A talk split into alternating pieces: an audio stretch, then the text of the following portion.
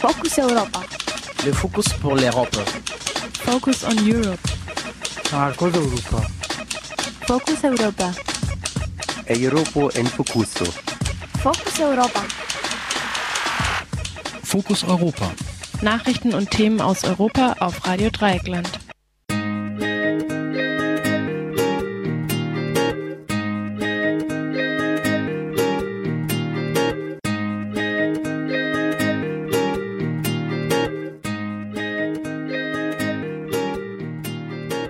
Herzlich willkommen beim Fokus Europa Magazin von Radio Dreieckland vom Dienstag, den 4. Juni 2013.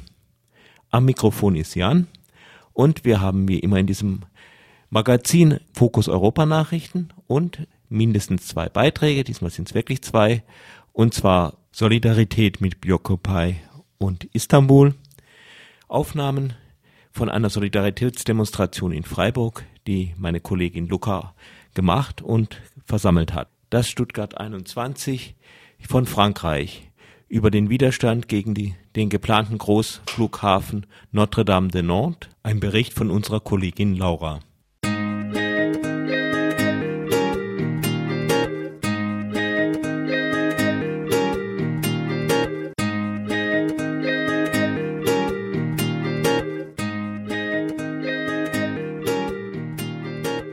Zunächst die Nachrichten. Focus Europa. Nachrichten aus Europa auf Radio Dreieckland. Türkei. Auch in der Nacht zum Dienstag hielten Demonstrationen gegen den türkischen Ministerpräsidenten Tayyip Erdogan an. Insbesondere in Istanbul demonstrierten Zehntausende in verschiedenen Stadtvierteln von Bakırköy am Rand des Marmarameeres bis nach Saria am Ausgang des Bosporus zum Schwarzen Meer.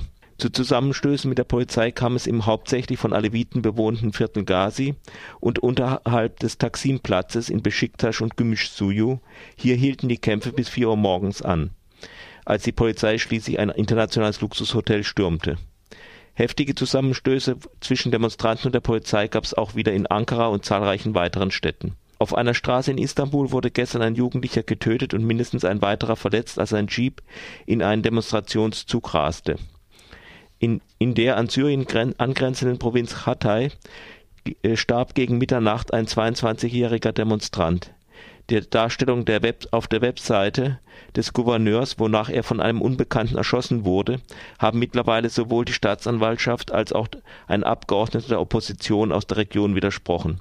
Nach Angaben der Staatsanwaltschaft konnte eine Schussverletzung definitiv ausgeschlossen werden.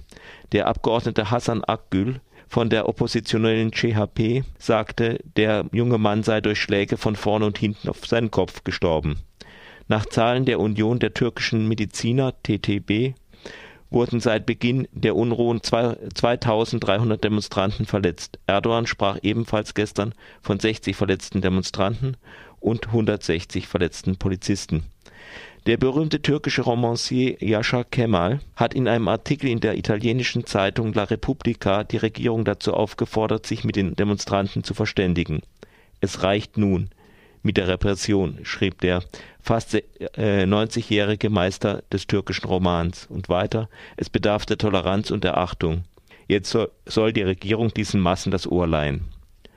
Die Konföderation der Arbeiter des öffentlichen Sektors, KESK, hat aus Protest gegen die Polizeigewalt und die geplante Überbauung des zentralen Gazi-Parks am Taksimplatz gestern einen zweitägigen Streik begonnen.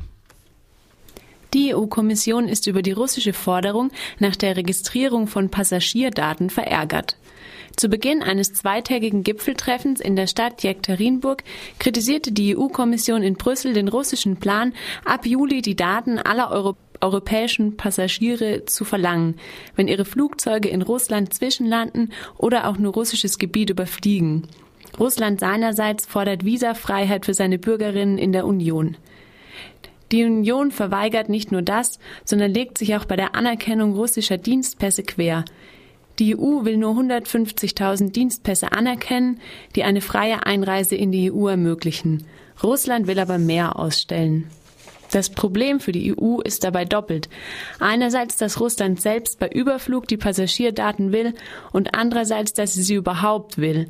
Doch in diesem Punkt meint der Europaabgeordnete der Grünen Jan-Philipp Albrecht, sei die EU nicht konsequent. Und dass jetzt äh, Russland eben anfragt, genau die gleichen Konditionen zu erhalten wie auch die USA oder Australien oder Kanada und auch Saudi-Arabien und Katar schon in der Reihe stehen, selbst von China hört man das schon, das ist keine Überraschung, das ist eher ein Beleg dessen, dass sich die Europäische Union überhaupt keine Gedanken gemacht hat, wie sie denn ihre eigenen Werte, ihre eigenen rechtsstaatlichen Bedingungen auch gewährleisten will gegenüber Staaten, die vielleicht nicht so unverdächtig oder nett äh, sind wie die Vereinigten Staaten.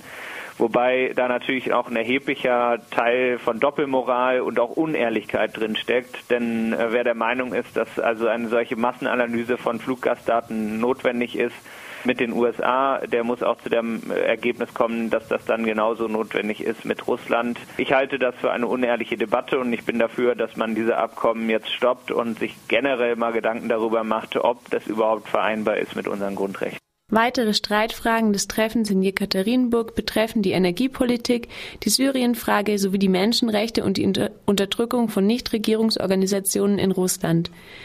Der russische Präsidentenberater Juri Uschakow sagte laut Süddeutsche Zeitung hierzu, ich werde unangenehm überrascht sein, wenn dieses Thema berührt wird. Deutschland subventioniert Niedriglöhne im Handel mit jährlich 1,5 Milliarden Euro. Weil ihre Löhne, die im Einzelhandel nicht, Einzelhandel nicht zum Existenzminimum reichen, musste die Bundesregierung im Juni 2012 die Löhne von 130.000 Beschäftigten im Einzelhandel mit Hartz IV aufstocken. Die Kosten für den Staat belaufen sich im Jahr auf 1,5 Milliarden Euro. Dies geht aus der Antwort auf eine parlamentarische Anfrage der Linken im Bundestag hervor. Das subventionierte Lohndumping hat offenbar Folgen. Anfang des Jahres haben die Arbeitgeber im Einzelhandel in fast allen Bundesländern die Manteltarifverträge gekündigt. Der Karstadt-Konzern ist sogar ganz aus dem Tarifbindung ausgestiegen.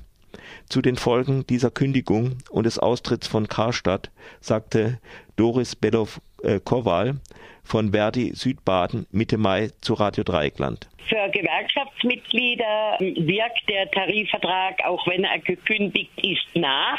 Aber im Prinzip könnten zum Beispiel die Betriebe, gerade auch bei Neueinstellungen oder sowas, ähm, dann sagen, wir machen jetzt ganz andere Standards. So, und jetzt kommt noch dazu, dass Karstadt, äh, der zweite, ähm, das zweite große Kaufhaus hier in Freiburg, seit Montag seine Tarifbindung aufgekündigt hat. Das heißt, die sind ohne Tarifbindung jetzt. Sie wollen also, äh, auch das ist ganz klar signalisiert, zukünftige Tariferhöhungen an ihre Belegschaft nicht mehr weitergeben.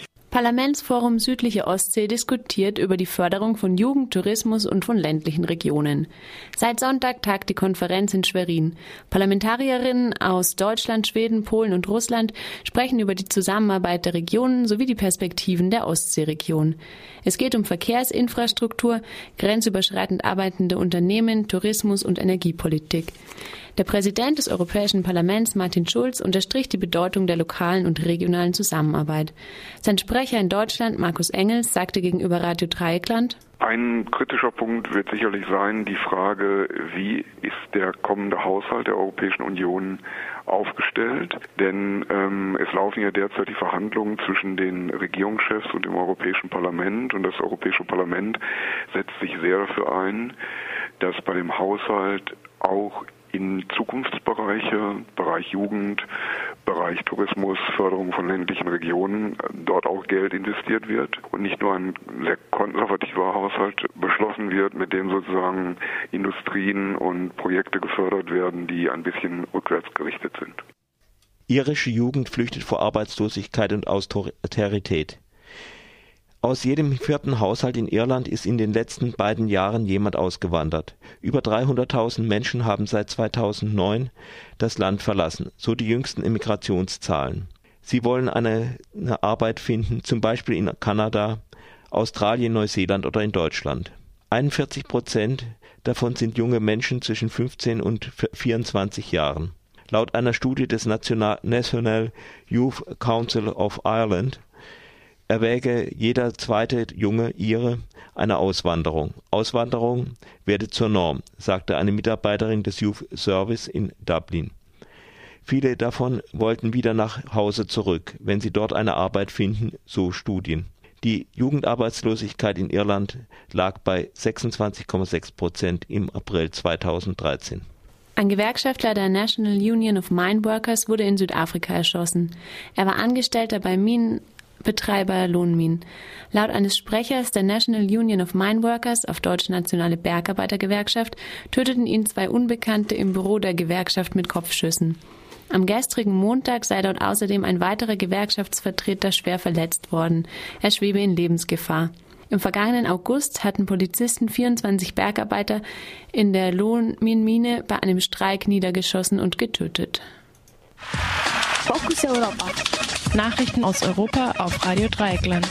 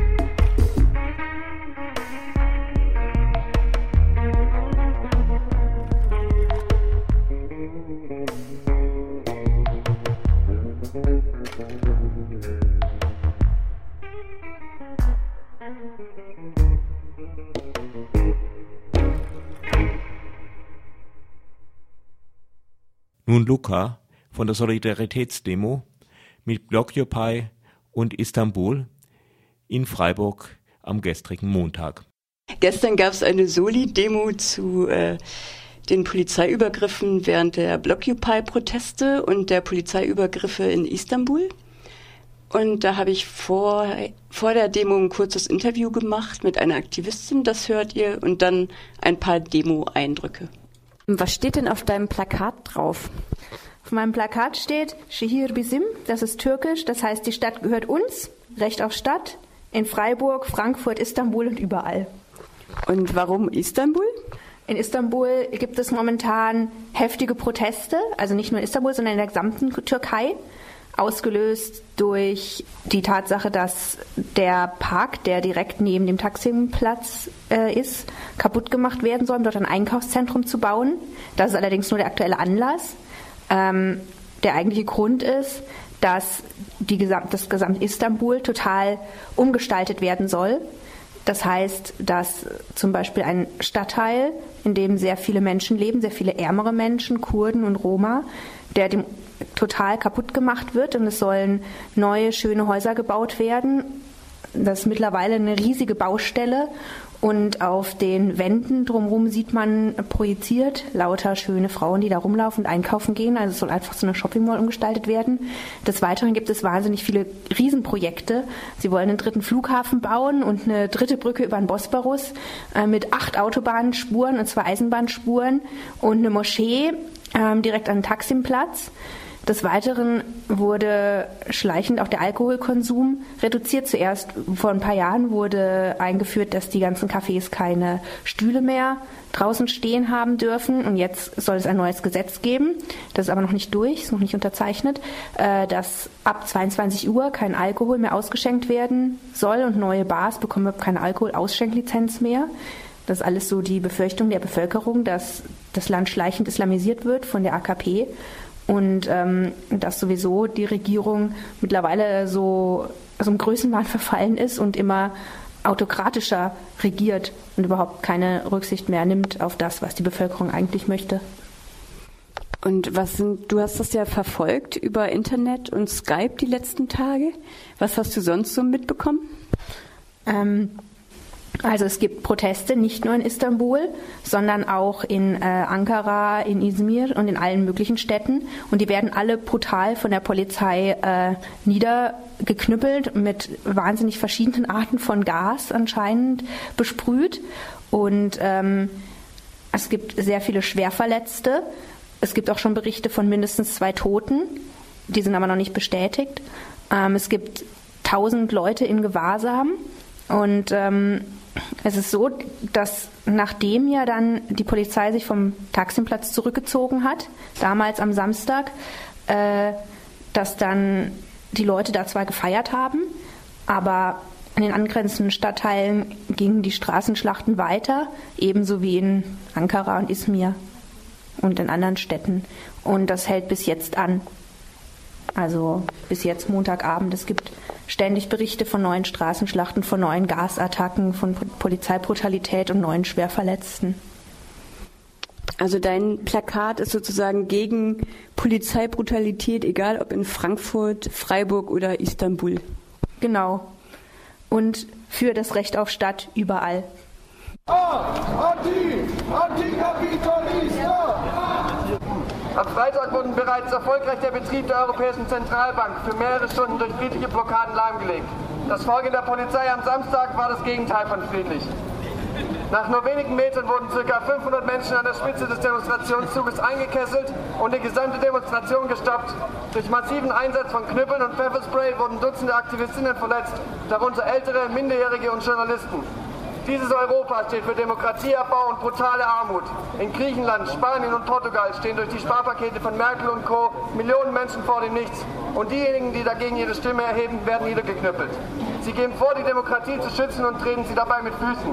Sie geben vor, für Sicherheit zu sorgen und schützen Banken und Konzerne. Wir sind uns wieder bei Blockupy 2014, wenn es wieder heißen wird, Widerstand im Herzen des europäischen Krisenregimes. Hoch die internationale Solidarität! Hoch die internationale Solidarität! Eine autoritäre, gegen eine brutale Krisenpolitik ist überall. In Frankfurt, in Istanbul, in Freiburg. Und er ist nicht nur dieses Wochenende, er geht weiter. Der Widerstand gegen die Politik der Troika findet auch statt, wenn wir vor Ort kämpfen gegen Mietwucher, gegen Arbeitslosigkeit, gegen Studiengebühren, gegen Nazis. Das alles ist ein wichtiger Widerstand, den wir weiterführen werden. Und ganz wichtig, schreibt es euch alle auf, Blockupy 2014. Nächstes Jahr wollen wir mehr Leute sein, doppelt so viele Leute oder noch mehr, als wir dieses Jahr waren. Ähm, wir werden die EZB umzingeln, wir werden die Eröffnung der EZB versuchen zu blockieren, zu verhindern und äh, damit ein Zeichen setzen der internationalen Solidarität. Das ist unsere Aufgabe, daran arbeiten wir das nächste Jahr und natürlich auch an vielen anderen Sachen zwischendurch. Danke.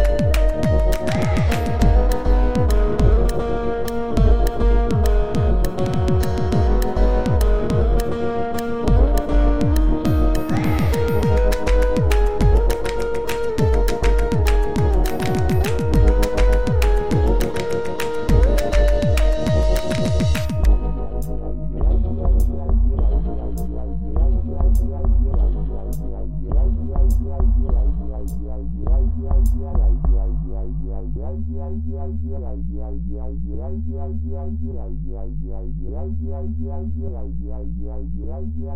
if you will excuse me, I must be on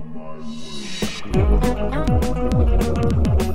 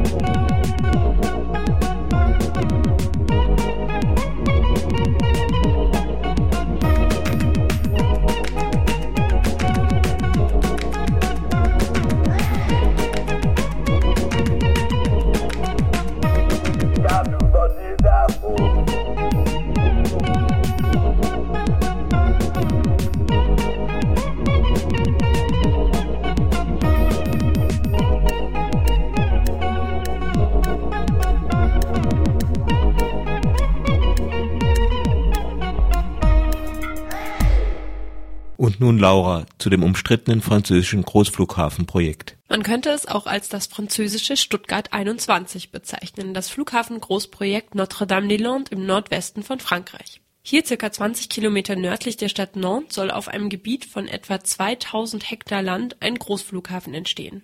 Diese Idee ist alles andere als neu.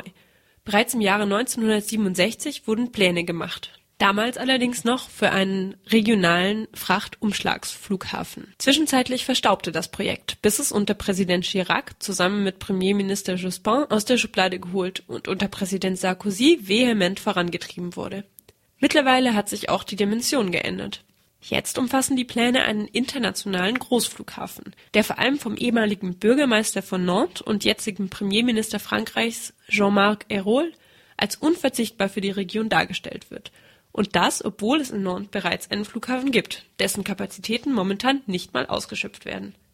Seitdem das Bauvorhaben besteht, gibt es auch massiven lokalen Widerstand dagegen. Bauern und Bäuerinnen, die von dem Land, das für den Flughafen benötigt wird, vertrieben werden sollen, AnwohnerInnen der umliegenden Gemeinden, UmweltschützerInnen und LandbesetzerInnen kämpfen auch heute noch gemeinsam gegen das Großprojekt. Das zu verteidigende Gebiet La Zone à Défendre, kurz Lasat, wie sie von den BesetzerInnen genannt wird, wurde dabei in den vergangenen Jahren zu einem lebhaften Ort, an dem Protestierende verschiedenster Couleur deutlich machen, wie viel sinnvoller das Land, das dem Flughafen zum Opfer fallen soll, genutzt werden könnte. Right from the very beginning there's been huge local resistance. In 2009 there was a climate action camp which was held on the ZAD. Am Anfang gab es hier jede Menge lokalen Widerstand. 2009 fand dann hier auf Lazard ein Klima-Action-Camp statt. Und seit da gab es immer wieder Landbesetzungen. Es gibt einige Leute, die hier schon seit 2009 leben, aber auch andere, die immer mal wieder kommen und gehen. Am Anfang gab es zwei oder drei besetzte Häuser, aber seitdem stieg die Zahl immer weiter an. Um, October last year, so October 2012, there were about 27, I think, at the last count, um, occupied places. Letztes Jahr, im Oktober 2012, gab es dann 27 Squads. Das waren vor allem alte Bauernhäuser, die besetzt wurden, nachdem die BewohnerInnen sie verlassen mussten, weil das Flughafenprojekt sie aufgekauft hat. Es gab aber auch Waldbesetzungen mit Baumhäusern und Holzhütten, die gebaut wurden. Cabins, just home-built cabins in the woods. In October last year, im Oktober letzten Jahres gab es eine riesige Räumungswelle. Ab dem 16. Oktober 2012 gab es über drei Wochen lang durchgängig Räumungen. Dabei wurden fast alle Besetzungen geräumt und alle besetzten Häuser und fast alle Holzhütten und Baumhäuser zerstört innerhalb dieser drei Wochen. during that time and just immediately afterwards, there was a really uh, in dieser Zeit und kurz danach gab es eine wirklich unglaubliche Reaktion von Menschen aus ganz Frankreich und auch darüber hinaus. Da wurde Lazard wahnsinnig bekannt und hunderte Menschen kamen hierher. Es waren damals wirklich mehr Leute hier als zu irgendeiner anderen Zeit. Mittlerweile ist es wieder ruhiger geworden in Lazard. Die Polizei ist abgezogen und von den Massen an Protestierenden sind nur die Hartgesottenen übrig geblieben. Dennoch ist die Entschlossenheit des Protests auch aktuell deutlich spürbar. Zu der Gerichtsverhandlung eines widerständigen Bauern, dem vorgeworfen wurde, sich einer Polizeikontrolle widersetzt zu haben, kamen vor etwa zwei Wochen circa 300 Menschen, die sich vor dem Gericht in Saint-Nazaire versammelten und lautstark ihren Protest gegenüber den repressiven Maßnahmen zum Ausdruck brachten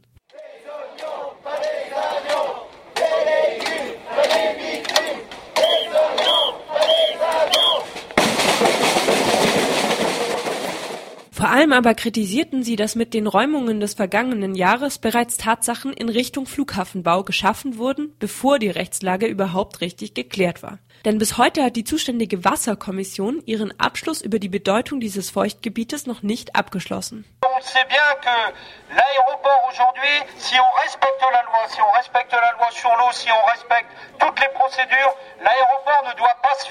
Donc euh, plutôt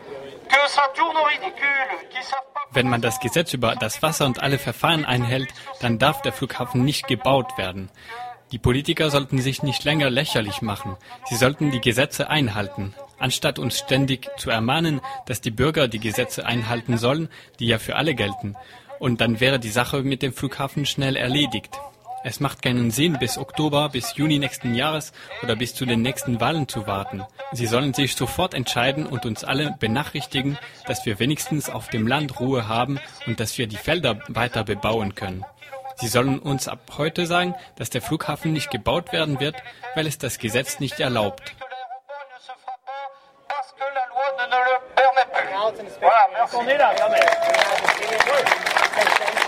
Die Protestierenden wollen den Flughafen verhindern, um die damit verbundene Umweltbelastung, die Lärmbelästigung und die Landenteignungen abzuwenden. Gleichzeitig sehen sie das Flughafenprojekt Notre-Dame-des-Landes aber auch als beispielhaften Ausdruck dafür, wie in Frankreich und selbstverständlich auch in anderen Ländern die private Profitmaximierung staatlich gefördert wird. Now, what's really, uh, nun, was so pervers an dieser ganzen Sache ist, das ist wie Vinci, das Unternehmen, das den Flughafen baut, von einem Gesetz profitiert, das in den 2000ern verabschiedet wurde. Das ist ein neues Gesetz, das eine Partnerschaft zwischen dem Staat, der Öffentlichkeit und privaten Unternehmen vorsieht.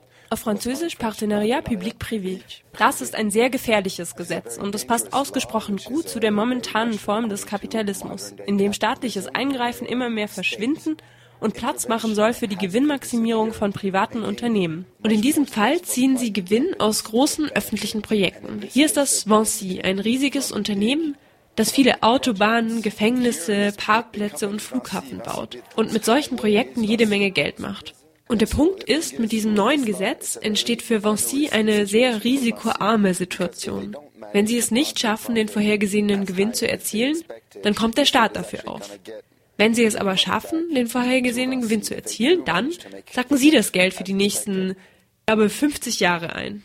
Ob es dazu letztlich wirklich kommt, das muss sich noch zeigen. Die BesetzerInnen von Lazard freuen sich jedenfalls auch weiterhin über Unterstützung, vor allem über Menschen, die für kürzere oder längere Zeit zu Besuch kommen. Wer sich genauer informieren möchte, findet Lazard auch im Internet unter http saat, also z-a-d.nadir.org.